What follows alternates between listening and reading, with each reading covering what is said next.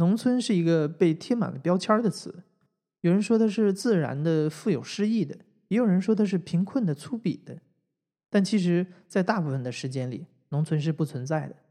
除了在春节返乡的时候，Peter 和 Lisa 们冒出来编一些凤凰男的段子。我们都是农民的后代，却很难看到对农村的叙述，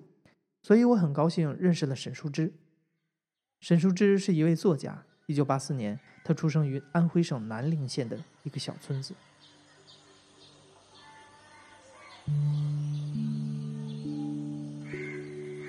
嗯，我家里面是我们我们有姐妹五个，然后上面有三个姐姐，我跟我妹妹是双胞胎，是家里面最小的。然后在我三姐出生的时候，其实我们那里计划生育还管得不是很严，所以我三姐还能出生。但是当我跟我妹妹快生下来的时候，就已经很需要躲躲藏藏的了。然后我妈妈在呃。在怀孕的时候，就是到我们快生产前那个时候，有一天早上，她在家里面腌菜，然后上面大队部的那个万家奶奶，她的儿子在大队部做干部，然后忽然就拄着拐棍，他他那个时候裹的还是那个时候老老一辈人家的那个小脚，他就嗯拄着拐棍，然后用那个小脚很艰难的走到我家，然后对我妈妈说说桂花你快躲起来，他们要要来抓计划生育了。然后我妈妈就赶紧把那个腌菜的菜刀放下来，就跑到外面去躲。但是她她从我们家屋子的后门绕出去的话，就已经看见他们从村口过来了。然后她就先绕到村子后面，然后等那些人到我家门口的时候，再偷偷的绕到邻居家，在邻居家躲起来了。抓计划生育的人到了我家之后，一看说这个人还没有走远呢，你看还在腌菜哦。然后就就各处找了一下，但是他们也找不到。然后他们就把把我家的门给封了，上面贴上封条什么的。我妈妈呢，就后来就躲到外婆家，然后过了几天就把我跟我妹妹生下来了。因为也不敢到医院去嘛，叫的是我们上面一个村子，呃，实际上是我小姑姑的婆婆，然后来给我妈妈接生，然后生下第一个就是我，然后一看是个女孩子，然后妈妈就就哭了，然后那个那个婆婆就跟我妈妈说，叫她不要伤心，说肚子里面好像还有一个，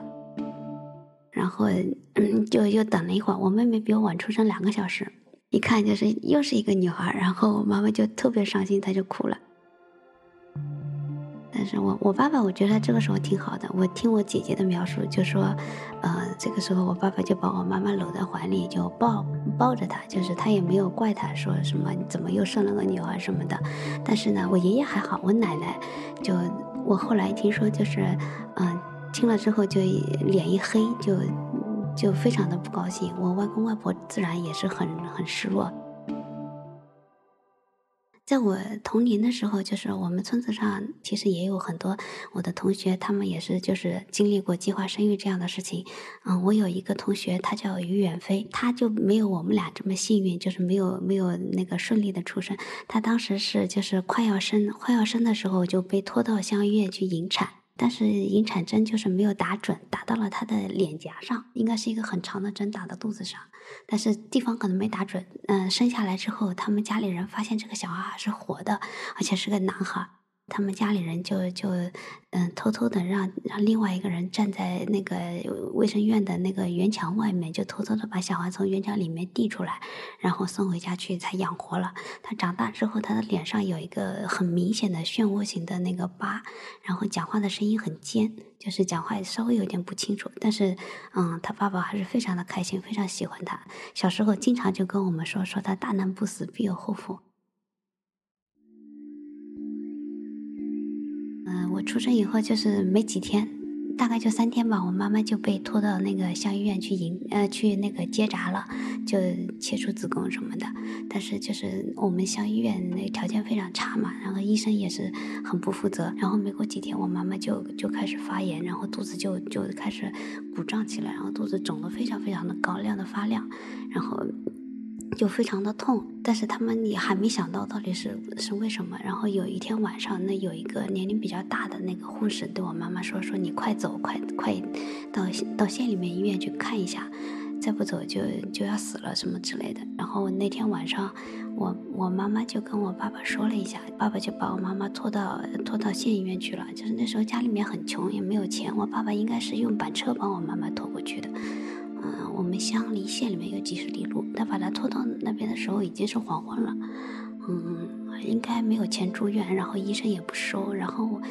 我。爸爸当然也不能跟他争了，后来就他就闯进去，看到一个医生，跟那个医生跪下来了，就求他把我妈妈收进去。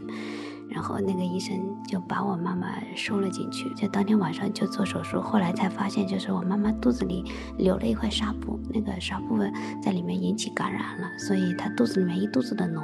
那个医生说，啊，幸亏今天就来了，如果今天不送来，明天可能就已经保不住命了。就是，所以我们小时候就是跟我妈妈一起玩的时候，能看到我妈妈肚子上有一道非常非常长的，就是嗯不规则的那个像蚯蚓一样的那个。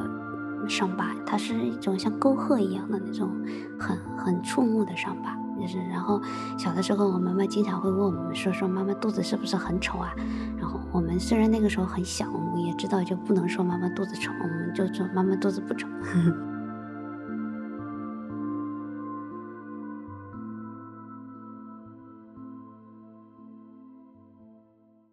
然后就在医院，因为我妈妈遇到了这样的医疗事故嘛，后来就在乡呃县医院住了很长一段时间，然后一直到可能过了几个月吧，就才能回家。然后那个时候就是我大舅舅到医院里来把我们挑回去的，用用一担稻箩，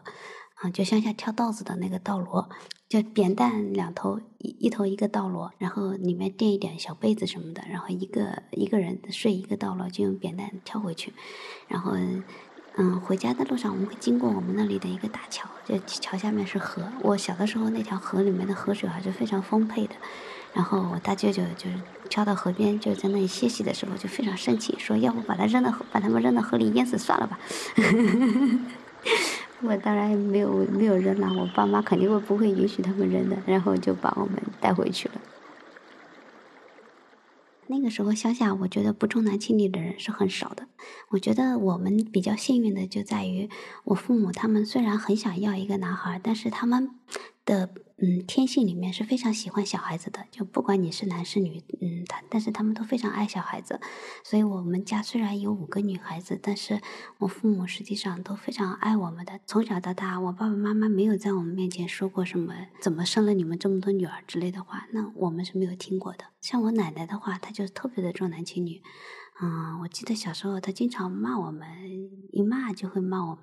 呃，是是逼丫头什么什么之类的。遇到这样的时候，我们心里只会觉得不公平，但是不会就是怀疑自己，觉得自己身为女孩子是种罪过什么的。我觉得这点是我父母，嗯，给我们的礼物吧。我现在其实已经不大能记起来，就是我们很小的时候家里的经济状况了。但是我其实听我妈说，就是家里面只有我大姐一个的时候，其实条件还蛮不错的。然后后面越生越多，然后。小孩子每个人都要吃饭，然后后面上学要花钱，很自然的就经济就会很很艰难了。因为家里面除了种田之外，没有什么额外的收入。我小的时候，我跟妹妹两个人，我记忆最深刻的就是从我们念小学的时候开始，其实我们就经常没有学费去念书。我经常记得，就是尤其是暑假开学的时候，同学都去领书了，然后我在田里面放牛。嗯，远远的看着同学从大路上回去，然后知道他们都去报名了，但是因为我们俩没有钱去报名，所以我们俩还拖着没有去，然后心里面就很心酸。我们两个最后总是会拖到，啊，老师托人带信了，说你们怎么还不来上学啊？那个先过来念书吧，然后学费等到有钱的时候再给。然后我爸爸就领着我们俩才去报名，然后那个时候是非常开心的，就是你有一呃有一种嗯生活。有有了一个新的开始的那种感觉。回到家之后，我爸爸会会帮我们把书包起来。我很小的时候就可以把书包的很好了，这是我爸爸教我们的。小孩子印象最深刻的，那就是没有东西吃，没有衣服穿什么的。然后那个时候种田的收入是非常少的。我我小时候就觉得自己一年到头不不止我自己啊，我们一家人还有整个村子上的人，其实都是这样。小孩子没有什么新鲜的衣服穿，然后我记得那个时候，我跟我妹妹非常渴望有一条裙子，因为我们的书上会画很多小孩子，那些小孩子都是穿裙子的，觉得很漂亮，而且有的同学会有裙子，就非常羡慕。然后六一儿童节的那一天，因为老师要求穿一样的，穿白衬衫红裙子，我们就回家跟爸爸说，说老师要，所以才有有一个理由，就理直气壮的要爸爸去买，所以我爸爸就给我们俩一人买了一套，但是他又很笨，他买东西又不问价格，呃。不还价，然后看到一套衣服觉得差不多，他就买，所以买回来那套衣服特别特别的大，然后我们俩那个时候穿着都觉得好尴尬，非常的别扭，然后一直到好几年以后，那条裙子穿着才刚刚好。上初中的时候是我们家最穷的时候，尤其是我跟我妹妹上初三的那一年，那个时候可能是大。二姐可能还在念中专，然后三姐可能初中毕业在家里待着。我们两个那个时候一个星期就只有十块钱的花，嗯，零花钱，然后就一个人五块钱。我们拿这十块钱还经常是我爸爸到村子里面去问人家借来的。然后到学校里面，我们先去那个学校的小店买一包两毛钱的那种梅子干，然后把这包梅子干两个人分吃了，然后一个人就有四块九毛钱。嗯，然后这四块九毛钱，我们精打细算的话，因为每天要在学校吃饭，要要买菜嘛，精打细算的话，花的话可以花到星期五的中午吧，然后再走回家。这个钱真的是你得一分一分的用的非常的仔细才够用。我记得那个时候音乐老师家的包子非常的好吃，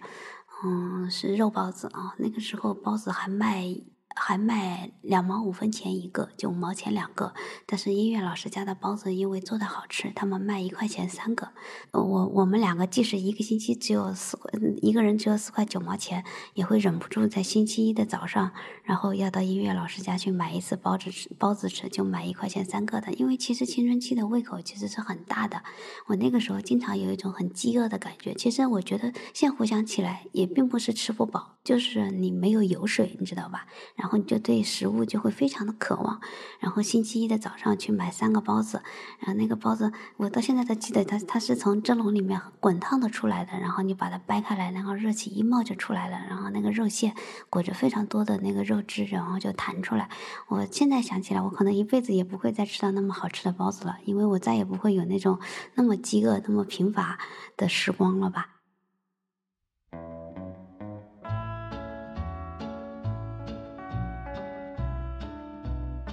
嗯，我高中离家非常远，大概有四五十里路，所以我们一个星期只能回去一次。其实我们初三的时候也是住校的，但是那个时候感觉还不像高中的时候那么明显，因为到高中以后，你就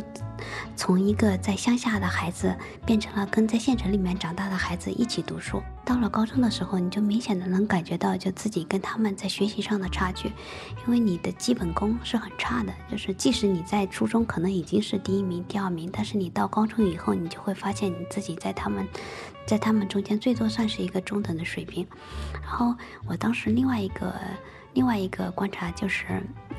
城里的同学比我们要。就受规训的那种痕迹要重得多。我记得当时非常惊讶的，就是一个在城里长大的同学，他起来回答问题的时候站得笔直的，然后双手背在后面，像一个非常听话的那个小学生在背书一样。他们那几个学生都是这样的，就是说明他们是从小就被规范成这样的，可能就跟现在城里的小孩子很像。就是乡下的小孩子他不这不这样，他非常的羞涩。你叫他起来回答问题，包括我们那个时候，我们都是说家乡话的，其实我们非常不好意思说普通话，然后。老师叫我们起来回答问题，我们也是用家乡话的。如果让我们用普通话说什么，那那是非常非常害羞的。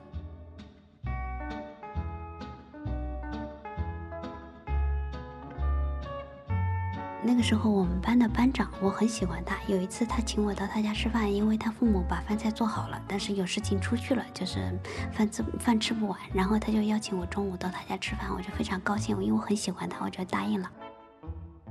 然后到他家吃饭的时候，他吃了第一碗，他就开始在那里吃菜。然后我平常在家其实是吃两碗饭的。然后我吃了第一碗饭之后，我看他不去端饭了，我就很不好意思。但是我又想去端饭，我就问他，我说你你你不吃了呀？他说嗯，我就吃菜呀。然后那个时候我才第一次意识到，原来吃饭是可以不吃饭而光吃菜的。这真的是一种非常城里人的做法。我觉得就是不在不在乡下长大的人，可能永远都意识不到这一件事情。就是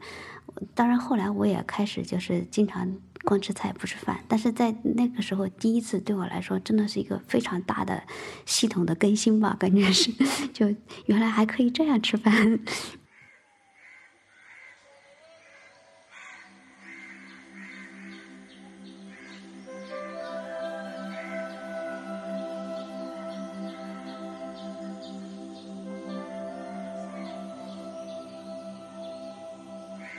那个时候觉得很辛苦，尤其是割稻和打稻这两件事情非常非常的辛苦，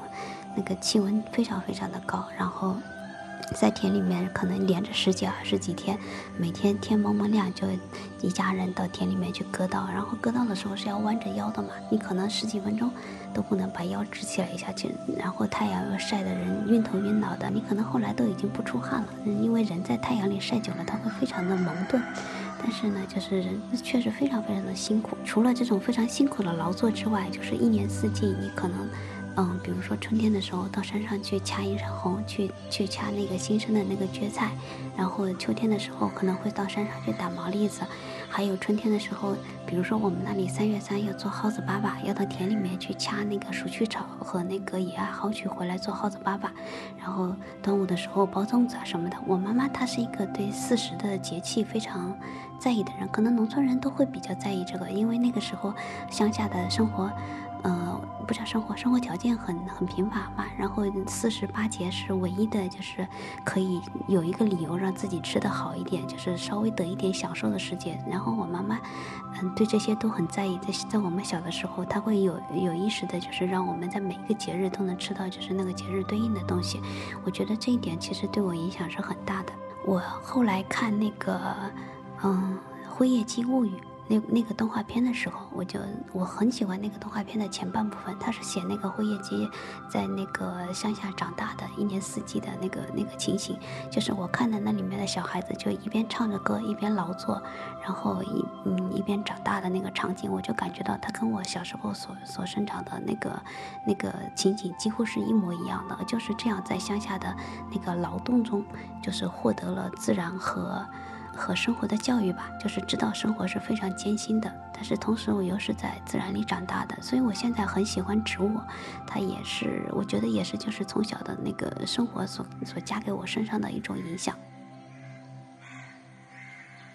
我记得小时候我家户口本上是没有我们俩的名字的。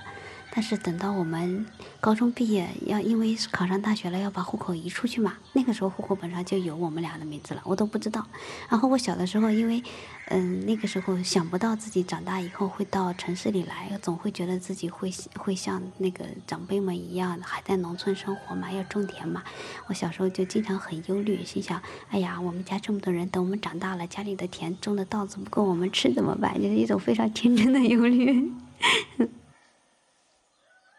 我觉得就是离开他给了给了我一个新的不同的视角，就是当我一直在农村的时候，我其实是意识不到我现在所能看到的这些的。像我，我想起小时候经常会回忆起，因为我家门是朝西的，经常会回忆起自己站在家门口黄昏的时候，看着就是很远的地方那个青蓝色的山影，还有黄昏的那个。呃，晚霞什么的，然后鸟鸟飞过红红红的太阳飞过去，我经常会想起这一幕来。但是我小的时候，我看着这一幕的话，那就是很平常的。等到我离开家乡以后，甚至可以说是在城市里生活一段时间，有了城市的生活生活经历之后，就是回忆起小时候所经历的，它才有一个两相对照。然后在对照中，可能才会意识到自己小时候小时候的生活对自己产生什么影响，它在我的生命里面有什么意义。我觉得就是一个农村出来的人，他可能一辈子也不能就是抹去乡村生活在他身上所所造所造成的痕迹。我有一次看见一个同学，嗯，写他自己家，写他小时候的家，他说的是父母家，我当时其实很惊诧。我觉得我这辈子可能都不会把自己小时候长大的那个那个家称为父母家。即使我现在在北京有了自己的家，那我回家我还是会说回家，我绝对不会说回父母家。我觉得这是一个自我认知问题。还有一个更明显的例子，就是我的姨奶奶。我的姨奶奶她在我们小的时候就遭遇了一次车祸，然后就大小便失禁。我感觉她在那在那次车祸之前，她在村子上其实还蛮活跃的。但是车祸之后，感觉大小便失禁这件事情对她带来的伤害非常大。她好像觉得自己没有脸见人。然后我感觉从那以后，她在我的印象里面好像就隐没在众人的目光之后了，就自己就默默的在在在自己的那个屋。屋子里生活着，然后他那个他那个屋子是村子上唯一的最后一间土墙的屋子，然后他就这样就默默的就忍受这个病痛大概十几年吧，然后在可能是二零零几年的时候去世了。他去世了之后，他那个土墙的屋子也没有人住，就把门锁上了。然后这些年我就慢慢的看着他变化，然后大概是去年。去年十月份的时候，可能我回家的时候，有一天晚上下大雨，我听见外面，因为他家屋子就在我家屋子后面，听见外面轰的一声巨响，不知道发生了什么事情。然后第二天早上起来一看，原来是他家的半边屋子倒掉了，就是没有很久没有人住，那个土墙撑不住嘛，整个半片屋子倒掉了。然后，但是大家好像，我感觉大家对现在的农村和就跟我们对这个屋子的态度差不多，就是大家，嗯，从旁边走过去，像没有发生过这件事情一样，就看着它倒下去，嗯，然后那个土里面露出人生前所用的碗、柜子什么的，都在那个跟黄土混在一起，但是大家来来去去的看着，就像什么事情都没有发生过一样，可能就等着时间把它彻摧毁的更彻底一些而已。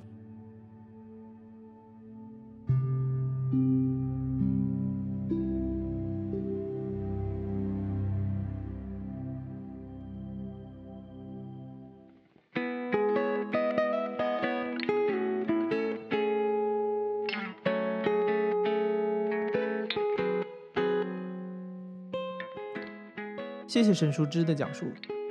二零一七年一月，沈淑之的著作《燕子最后飞去了哪里》出版。本期节目的大部分内容都可以在这本书里找到。